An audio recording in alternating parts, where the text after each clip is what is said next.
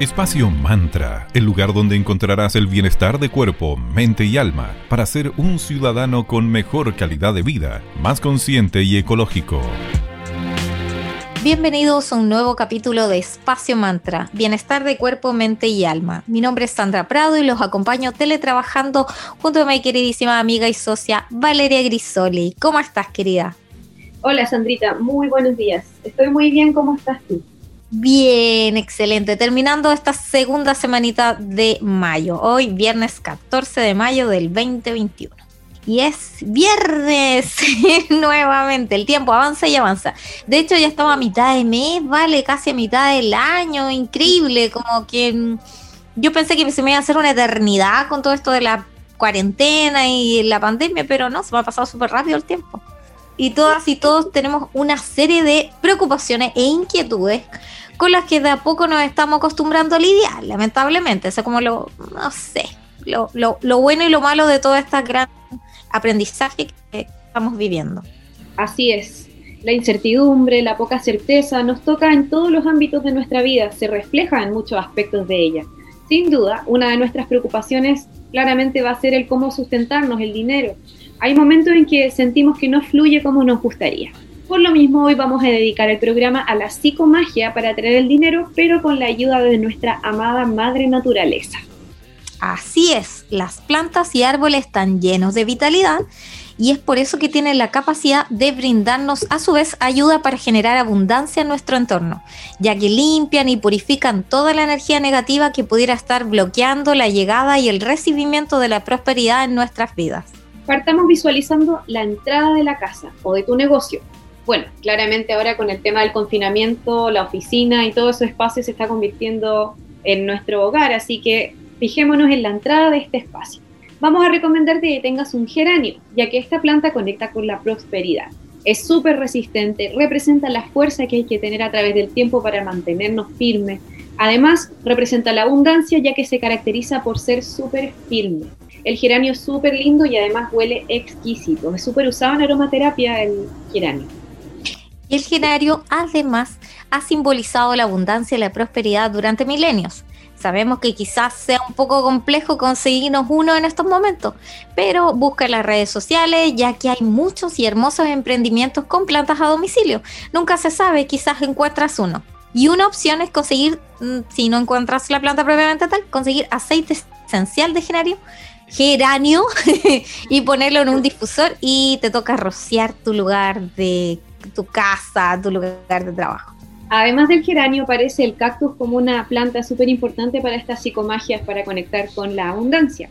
El cactus protege tu lugar, alejando la envidia del espacio. Sabemos que la envidia bloquea la llegada de la abundancia a nuestras vidas, así que es perfecto. Al tener un cactus vas a proteger la energía de tu espacio y llamarás a la abundancia como bien sabemos. Las espinas del cactus son las encargadas de absorber toda mala energía que exista en tu hogar, en tu negocio e incluso las que nosotras andamos, andamos cayendo también. Así que las podemos eliminar a través de estas plantitas y lograremos tener un lugar limpio y lo mejor de todo, vibrando súper bonito. Y ojo respecto de los cactus, que debes tenerlo en el exterior de tu casa, ya sea el patio o puede ser el balcón. Pero si tú lo ubicas dentro de tu casa puede cortar tus proyectos, así que ojo ahí, es para que te proteja de afuera hacia adentro. Hay también una costumbre china muy linda que se consiste en llenar una botella con plantas y semillas para la abundancia y prosperidad. Creo que este dato ya se lo habíamos dado, ¿vale? Como para el año nuevo, yo siempre hago botellita de prosperidad. Creo que pero nunca un saquito. Sí, un saquito. Bueno, siempre es un buen momento para hacer cualquier tipo de amuleto para la prosperidad. Y solo tienes que colocar una rama de tu planta favorita de prosperidad, granos de maíz, de lentejas, porotos y arroz o cualquier otra legumbre que tengas en casa. En esto también puedes ponerle un poco de aceite. Puedes usar tres moneditas chinas y escribir las siguientes afirmaciones en pequeños papeles dorados. O sea, sabemos que es complicado conseguir papel dorado en este momento de la vida, pero podemos poner eh, escarchitas doradas, hay tintas doradas, qué sé yo. Y vamos a escribir, mi hogar es próspero, abundante y las riquezas fluyen siempre a mi hogar. Esto lo puedes hacer en luna llena y renovarlo cada año, pero como bien decía mi querida amiga Sandra, puedes hacerlo en cualquier momento porque nunca está de más conectar con la prosperidad y la abundancia. Otro lindo dato también es poner flores secas de lavanda entre la almohada y la funda, aparte que qué cosa más rica. Esto va a eliminar los bloqueos de la abundancia durante tu sueño y la lavanda repele energías negativas que pueden bloquear la abundancia y el amor. Y en luna llena, bañate con albahaca. Recuerda el truco que te hemos mencionado en veces anteriores. No tienes tina en casa. ¿sí? Simplemente esto te ayuda a traer energía positiva para tu economía. Va a servir un puñado de hojas de albahaca con dos hojitas de laurel y dos cucharaditas de miel y listo. Llamarás a la prosperidad. Imagínate abundante. Y el tip del que te hablaba, si no tienes tina, es que simplemente a través, en un jarrito pones todos estos elementos y te los vas rociando en el último enjuague de tu ducha, cosa que quede todo ese aroma impregnado en tu cuerpo. Excelente. Además, lo que puedes hacer es recorrer las esquinas de tu casa con una rama de salvias encendida, como si fuese un incienso. Esto va a ayudar a traer todo lo necesario para que generes dinero. Además, otro baño súper interesante que puedes hacer es el con manzanilla. Como bien decía Sandrita, puedes hacerlo con un jarro si es que no tienes tina. Haces una infusión y te bañas al final. Eh, la manzanilla, además de llamar a la abundancia, va a ayudar a relajarte, así que qué mejor. Vamos a escuchar buena música, escucharemos a The Doors con Light My Fire y regresamos con el capítulo de hoy.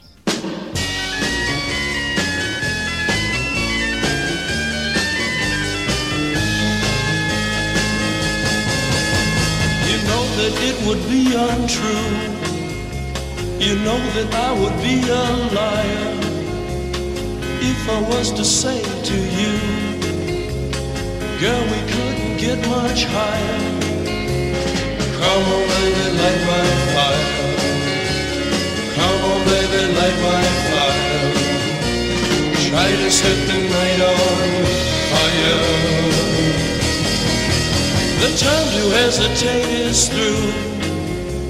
No time to wallow in the mire. Try now, we can only lose and our love become a funeral pyre. Come on, baby, light my fire. Come on, baby, light my fire. Try to set the night on fire.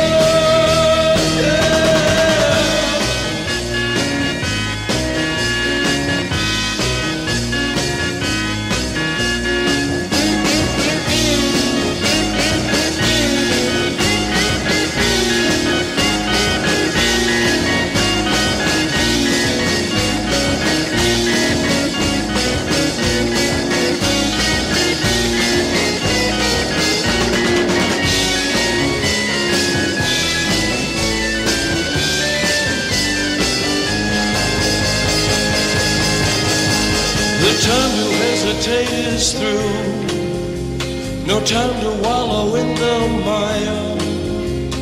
Try now, we can only lose. And our love become a funeral pyre. Come on, baby, light my fire. Come on, baby, light my fire. Try to set the night on fire.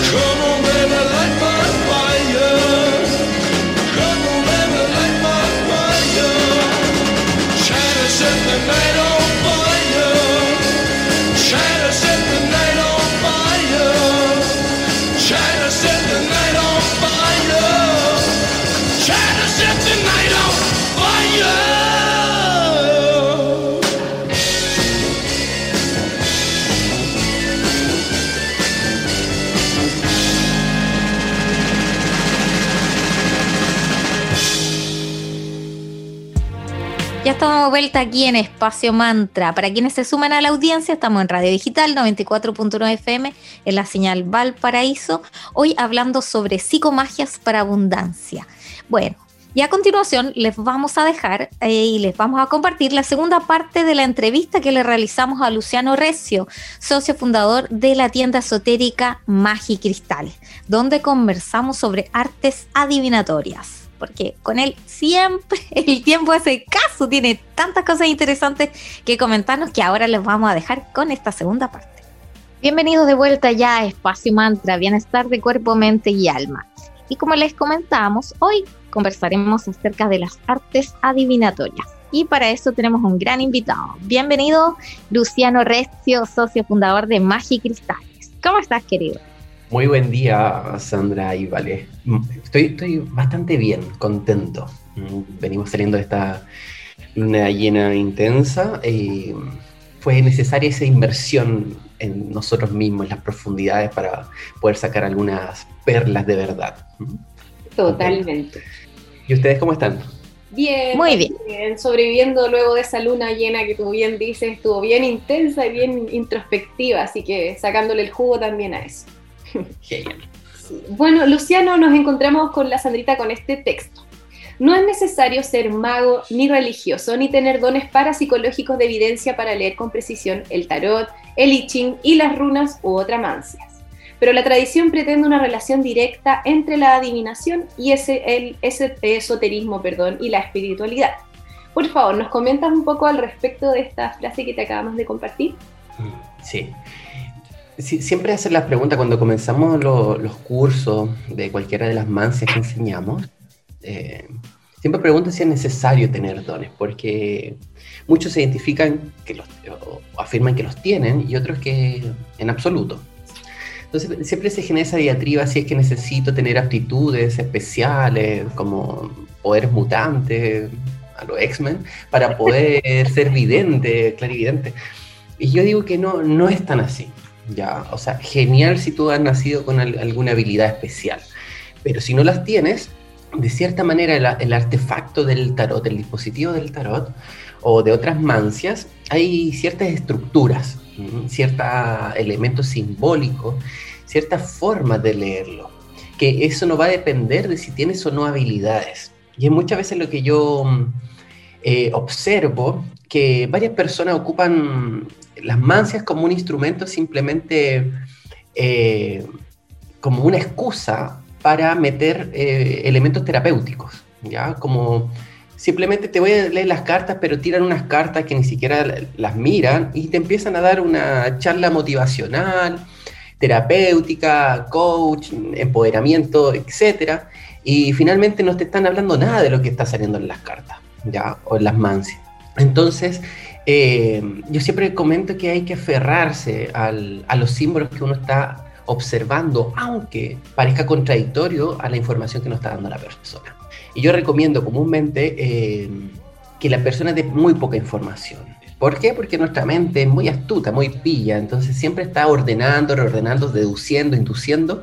Entonces, entre más información tengamos del otro, más fácil va a ser generar predicciones pero eh, muchas veces son predicciones eh, desde el sentido común. Por tanto, entre menos sepamos de la persona, más limpias son las lecturas, porque más nos aferramos al símbolo sin entrar en contradicción con nosotros mismos. Entonces, lo que afirmo es que estudiando bien las claves, ya estudiando bien eh, la carga simbólica de la mancia, sea por ejemplo una vela de cómo eh, se comporta la llama, cómo hacia dónde corre la esperma, cuál es la estructura del sello final, lo que uno observa en el comportamiento del humo cuando uno quema ciertas hierbas, eh, cuando tira las runas o saca alguna carta, simplemente aferrarse a lo que uno está observando, independiente de la opinión propia. Esa es mi, mi percepción en torno a esa pregunta. Buenísimo, Luciano. Y respecto de algo en particular que también no, queremos hacer acá, es un poquito desmitificar eh, ciertas mancias. Hemos leído, por ejemplo, que se considera a los espejos como objetos mágicos, llenos de supersticiones y de enigmas. Por favor, cuéntanos entonces en qué consiste la lectura con espejo, que se llamaría, no sé, la, la mancia respectiva. La lectura con espejo Mirror Strike, lectura espejo. Entonces, es, bastante mm, mitificado. Es que nos encontramos en una época donde el hecho de que nosotros podamos eh, dar nuestra opinión libremente, y, o sea, dentro de una red social, cualquiera la pueda dar, teniendo ¿no? información, conocimiento, ¿no? siempre abordando muy desde el sentido común y nuestra visión es sincrética al cristianismo eh, todavía está en nuestras venas corriendo, nuestra moral cristiana. Entonces, hay muchos mitos de, de portales, de que le damos acceso al otro mundo por medio del espejo, y por tanto deben estar cubiertos, no deben haber espejos en la, en la pieza, etc. Bueno, eso puede tener algo de razón, pero yo no, soy un paranoico de, la, de las energías negativas, como que debiese siempre estar transitando miel sobre hojuelas. Todo lo contrario, soy de favorecer el diálogo con aquellos espíritus perniciosos, caóticos que a veces, muchas veces quieren simplemente eh, comunicarse con uno, ¿ya? Eh, o tener eh, presencia. Imagínate que del otro lado no tienes ni cuerdas vocales, no tienes órganos para poder expresarte. ¿Y, cómo lo haces? ¿Cómo logras pedir ayuda desde el otro lado? Entonces, a veces tendrán que mover alguna cosita, tendrán que manifestarse con algún sonido, pero en base a mucho esfuerzo. Por tanto, creo que el otro lado lo viven en aislación. Entonces, eh, ¿cómo nosotros dialogamos? ¿Cómo nosotros entramos en contacto con esa dimensión? ¿Cómo nosotros podemos intercambiar información? Esas son para mí preguntas legítimas y que se responden muchas veces eh, por medio de las mancias.